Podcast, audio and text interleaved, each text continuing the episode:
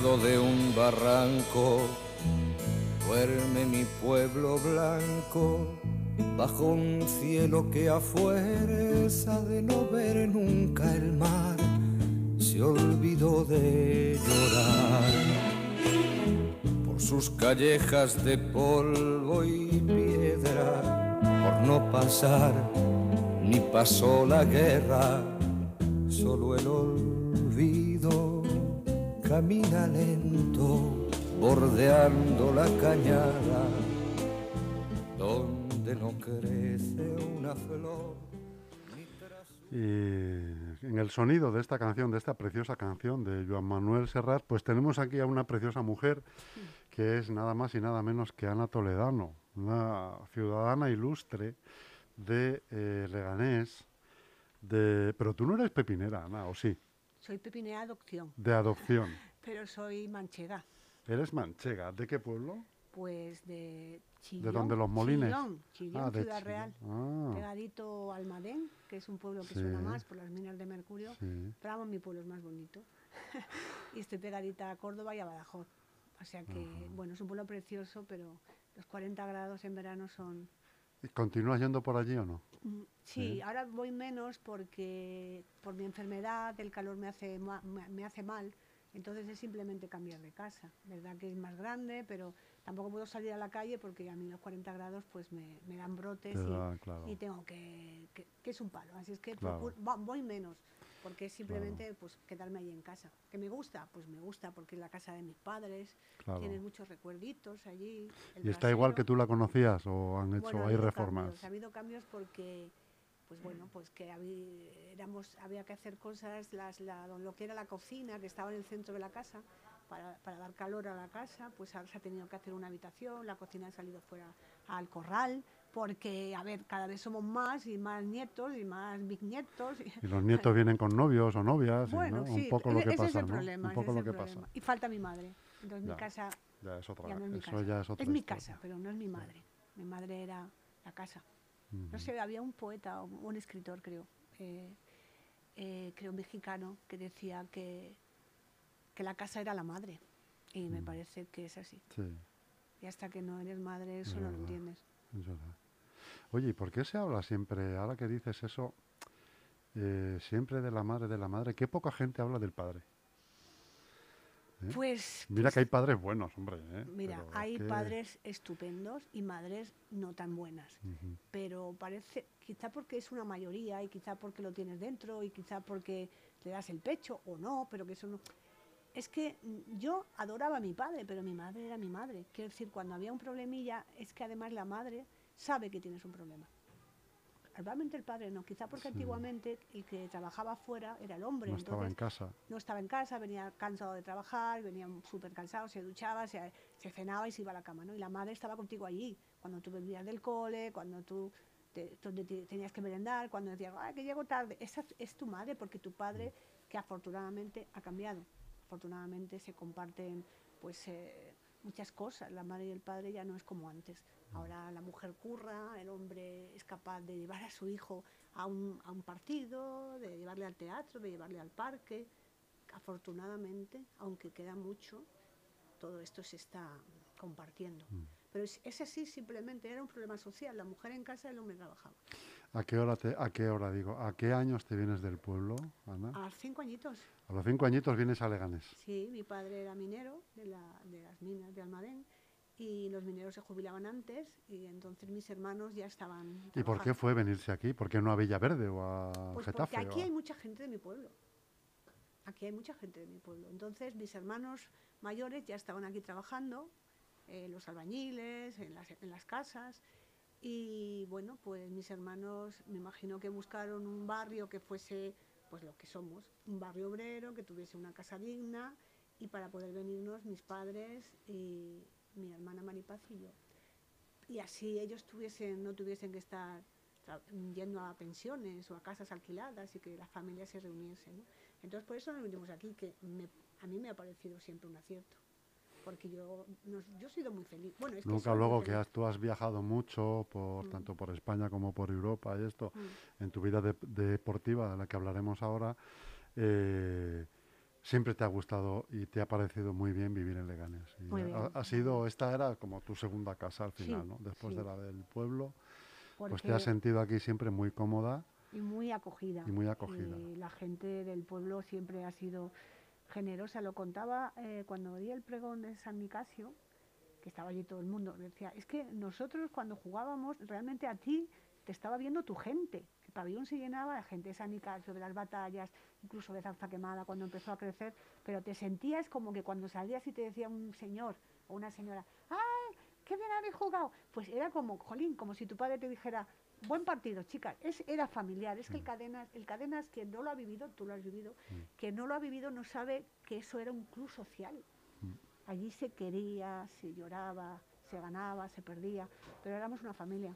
Es verdad. Éramos una familia.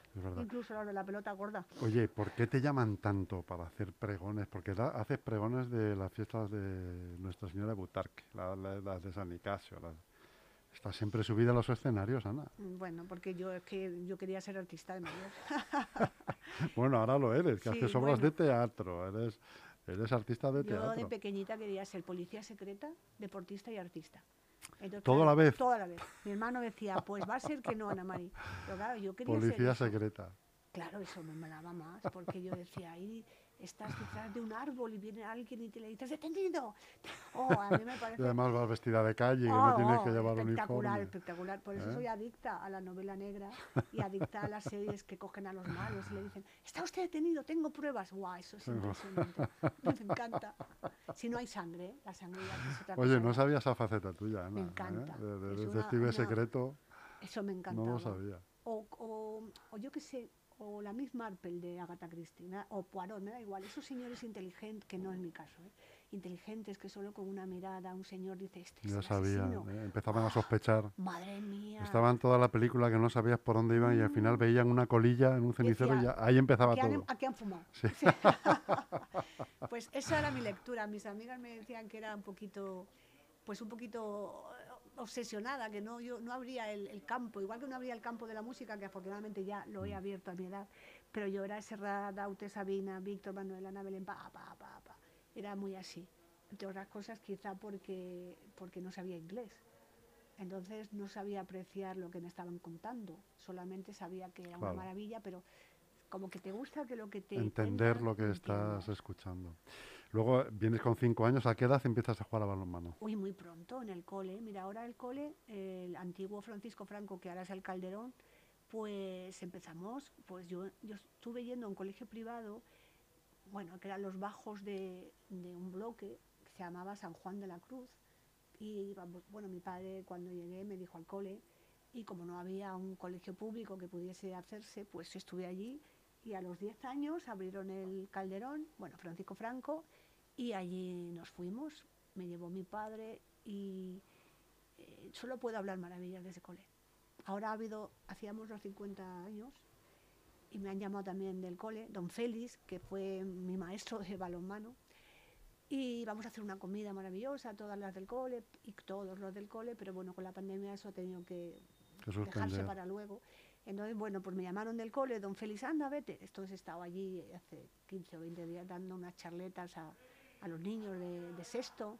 Y claro, vi- entrar en mi cole era como, puf, muchas cosas, muchos recuerdos, muchos cambios, porque el cole, el, el gimnasio del cole, que era solamente un techo, pues ya tiene sus espalderas. Bueno, ha crecido, ¿no? El cole, los niños, pues muchas cosas diferentes, porque la clase era como siete u ocho co- eh, razas, colores, Claro. idiomas, y era fantástico ver, porque la diferencia te hace grande, Ya lo creo. muy grande, y los niños eran encantadores. Bueno, hasta que uno me llamó Doña Ana. y le Que dije, ya te "Por pareció favor, un poco... Escúchame, querido, que, Ya te pareció un poco repelente. ¿Cómo que doña Ana? Escúchame, se me ve mayor.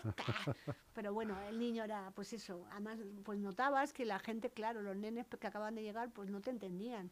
No porque yo hiciese, les contase cosas de mi vida, de balonmano, de cómo empecé en el cole, de que mi cole es verdad, el Francisco Franco es verdad que era un cole que tenía, mm, le, sí le importaba mucho el deporte. Fíjate que estoy hablando del 70.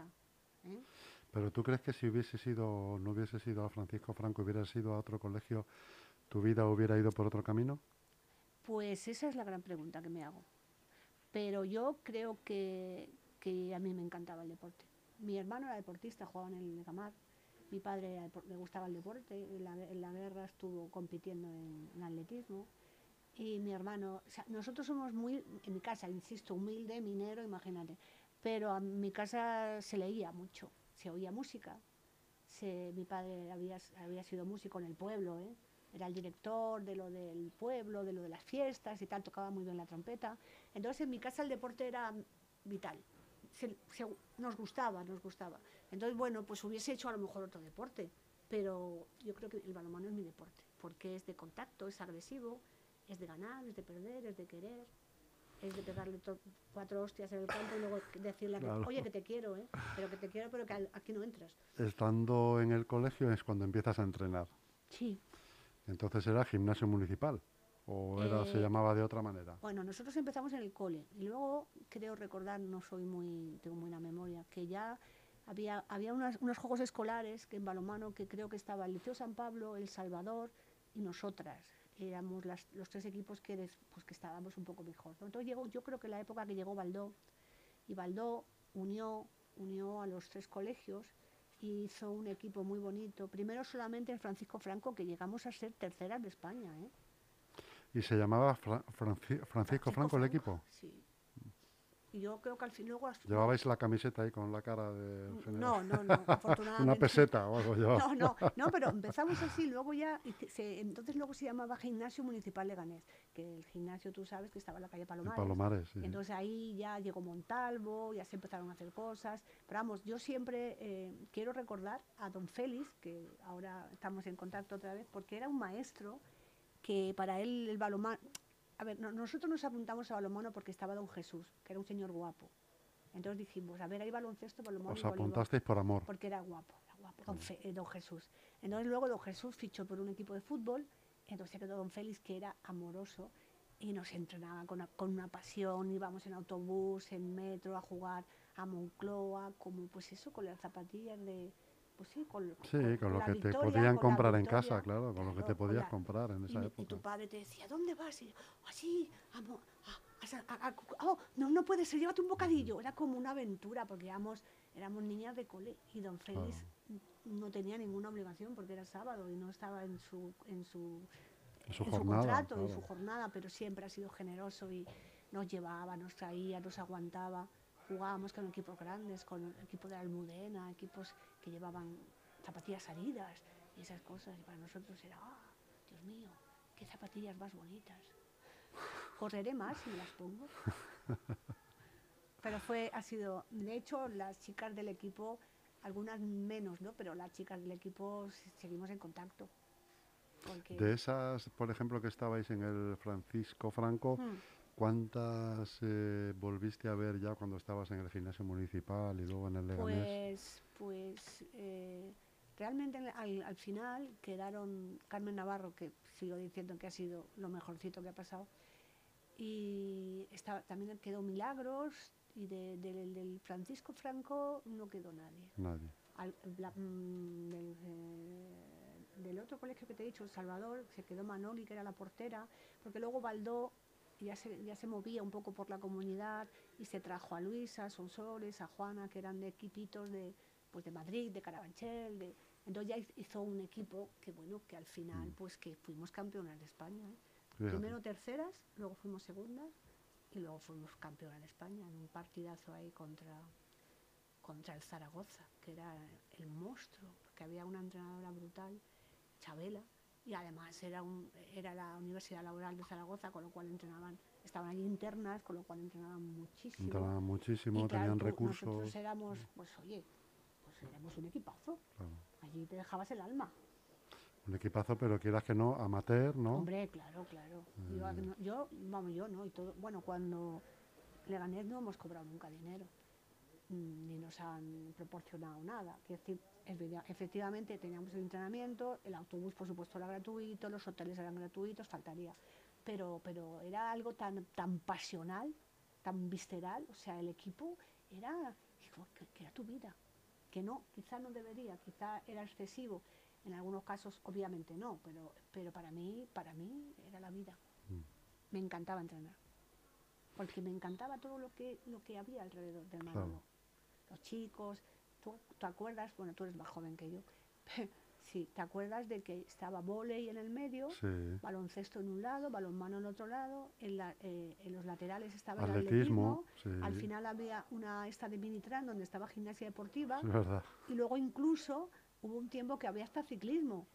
Eso no lo conocí. Bueno, vale, sí, vale, que soy mayor. Eso- Pero entonces ahí habíamos, pues éramos como ocho, ocho, ocho, ocho disciplinas ocho allí disciplinas. entrenando en, en una horquilla de cuatro o cinco horas, ¿no? Pero Por las oye, tardes. qué grandeza, cómo lo combinábamos. A veces te pegaban un balonazo con los balones gordos y a veces nosotros os pegábamos un balonazo con los balones de balonmano. Se te caía una valla en el pie, bueno, era fantástico. sí, sí, sí. Estaba Gilberto, ¿te acuerdas de Sí, Gilberto? Que era un grandísimo entrenador de atletismo. Eh, bueno, estaba Baldo, estaba Rafa López, estaba, estaba el de vóley, Alberto, pobrecito, Alberto que ya no está con nosotros, estaba descanse. Manolo Zambrana, que tampoco ya con nosotros. también, es verdad. Estaba Antonio, que afortunadamente sigue ahí. Ahora Mm. hemos, después de la reinauguración del Manolo Cadenas, hemos hecho un grupo de viejas glorias y ahí estamos. Yo, yo, yo me entro menos porque no veo bien, pero de vez en cuando entro y ahí solo se cosa, hemos recuperado gente que hace 40 años que no tenías contacto. con sabías nada de ellos, claro. Una gozada. Eso es una maravilla. Eso es una maravilla. ¿Cuántos años estuviste en el club? Ay, vamos a ver. ¿20 o por ahí? Puede ser. Pues mira, empecé con 10, bueno, en el club, en el gimnasio municipal quizá ya teníamos 12, pues yo me fui a jugar a Valencia en el, el Mundial fue en el 96, yo me fui a Valencia en el 98. Y luego volví y jugué otra vez en Leganés. O sea que yo empecé el club y cuando yo volví el club municipal se acabó. Pero no puedo hablar más que cosas maravillosas, de verdad. Era, pues era una familia, ya está. Y claro, además, ¿qué pasa? Que el dinero envuelve cosas que nosotros no teníamos. La gente que tenía eh, las ofertas, ¿no? Pues Luisa Martín, María García Navarro, Susana, pues había, siempre tenías una oferta. Yo, pues el, el Caja Madrid, que en su día ya sabes que estuvo, el Atleti, el Mar de Sonda, el Iber, tal. Lo que pasa que, bueno, yo es que no me quería ir. Porque a veces tienes que plantearte si quieres ser cabeza de ratón o cola de león. Y moverte de tu entorno. Porque yo con el Atleti, eh, Luisa y Carmen se fueron y yo me quedé, me quedé, me quedé. Era como el dinero, o sea, vale, era el Atleti, qué tontería, era campeón de Europa y que donde no hay, estaba Juan de Dios, que era Que también ha que fallecido hace dios, poco. pobrecito, sí. Y estaba, es que, ah, las fotografías que ahora mandamos en el grupo de viejos, claro, está Bárcenas, está Chomi, o sea, es el mismo. Está el Dios, está Falkowski, está toda esta gente que te, que te ha entrenado. Porque mm, si no te entrenaba, te veía y era parte de la familia, ¿no? Y que en algunas concentraciones, pues cuando tú ibas a- con la selección, pues de normalmente estaba, eh, no sé, eh, Al- Alberto, no, no, te lo diré, me acordaré eh, un señor que era maravilloso, que tampoco está ya con nosotros, que siempre te decía mis damas, mis señoritas, luego estaba Falkowski, eh, que era un bruto, era un bruto, quizá, no sé, creo que está todavía, y pues el dios era muy exigente, y luego Bárcenas, que era un caballero. Aunque te tuviera que decir alguna cosa, siempre era caballeroso, siempre te lo decía con una sonrisa. El dios era más exigente. No he visto a nadie que entrene a los pivotes como Juan de Dios, ¿eh? Era, un- era un crack, era un crack. Pero bueno, es que todo eso es aprender. Yo además iba siempre con ganas de aprender, porque eh, siempre tienes que aprender de los más grandes. Claro. Y, de- y reconocer y quitarte el sombrero y decirle, mira, vamos a ver, chica, ¿cómo narices haces eso que yo, por mucho que entrene, no lo voy a hacer? ¿Qué es eso? El genio, el don. El talento, ¿no? El talento, el talento, el talento. Y además, quien no sabe reconocerlo es absurda o absurdo. Es decir, eres mejor que yo porque tienes un talento que tienes tú, tiene Messi, tiene los cuatro tocados Claro. por la varita del pop, el talento. Y lo tienes que reconocer. ¿Que quieres cabrear? Pff, Cabreate, es absurdo. no hay nada que hacer. Ella lo tiene, él lo tiene, tú no lo tienes. Claro. Y ya está. Y fíjate qué difícil y qué poquito abunda, porque imagínate la cantidad de millones de personas que juegan en el fútbol, eh, en el mundo al fútbol. Y solo hay un Messi. Eso es. Juegan dos Y mil millones de personas juegan y solo sale uno. Pero O un cristiano, ¿no? O un- Efectivamente. O, pues eso, es que, Ibrahimovic, o- pues porteros, tú sabes, que el baloncesto, mano a mano. Hay alguien No. que, además hay gente muy inteligente que dice, "Puf, Mm. lo tiene, aunque le vean infantiles. ¿A día de hoy sigues viendo balonmano? ¿Sigues siguiendo más o menos eh, las hombre. competiciones europeas? Sí, ¿Siempre lo pones? Siempre que en- puedo, ya te digo que tengo problemas con la vista, pero el mundial, por ejemplo, pues no es que lo haya seguido, es que lo he vivido. Bueno, el tercer puesto me supo un poco como, porque el partido ese tan, el- ese partido nos faltó la portería, pero hemos jugado tan bien, hemos jugado tan bien, yo- nos hemos ilusionado tanto. Manolo estaba también llevando la selección argentina, entonces también ahora está en WhatsApp, estamos en contacto otra vez. Es que, es que yo qué sé, que es que es parte de nuestro Claro. ADN. Ana, ¿tú tenías algún mote? ¿Te llamaban de alguna manera cuando jugabas? Yo soy la tole, La tole de toda la, la vida. tole, la tole. Yo soy la tole. Es que tener un mote es importante. Porque es que es mucho más fácil que llamarte pues que Por tu Anas, nombre, o claro, Ana, claro, hay claro, miles. claro. Pues luego tenías Ana la Rubia, Ana Barrín, pues eh, todo el mundo tenía un motecillo así agradable, que tal, a veces no era muy agradable cuando decían, "Ay, a ver, defiende, coño, que se te ha ido, ¿no? es que se han perdido muchas cosas en el balonmano, en la selección no, eh, eh, Ma- Cristina Mayo, los grandes, de, de- los grandes entrenadores, ¿no? que la importancia de, hablar en defensa, imprescindible.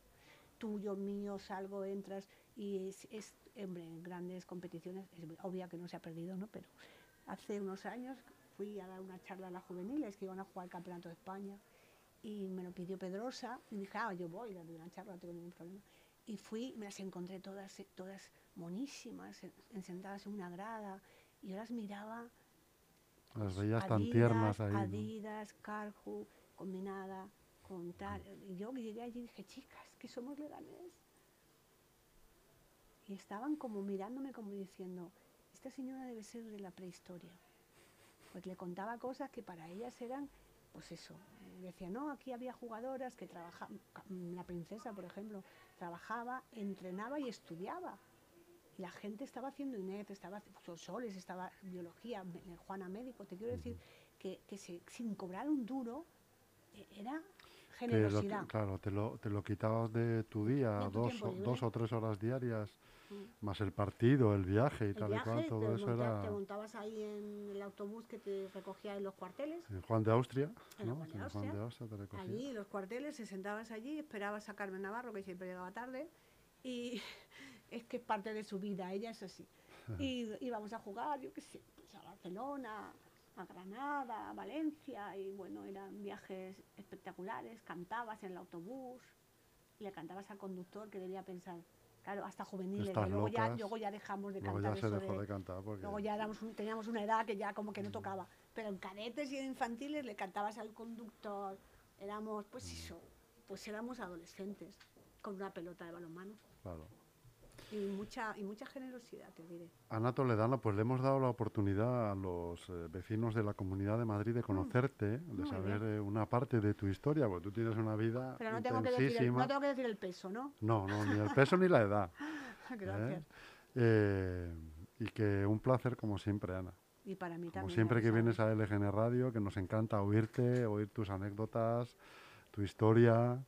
Eh, y bueno, pues lo que estaba diciendo, que le hemos dado la oportunidad a todos los eh, conciudadanos de la Comunidad de Madrid de conocerte, de conocer a una estrella, Bueno, a una persona muy querida aquí en Leganés eh, y que seguiremos viéndonos, Ana. todo el tiempo que tú quieras, cariño. Sabes que estoy a tu disposición y a disposición de la gente. Para mí es brutal. Ya te dije la última vez que para mí es egoísta ser generosa, pero la gente cuando aprenda lo maravillosamente que te sientes cuando echas una mano, esto va a cambiar, el mundo cambiará. Porque cuando echas una mano a alguien que te necesita, tú te sientes grande. Eso es. Y eso es que la gente lo tiene que ver, la gente lo tiene que ver. La gente lo tiene que sentir. Pues ahí queda, Ana, tu último mensaje. Muy bien, muchas gracias. Un beso muy grande. Te quiero, os quiero.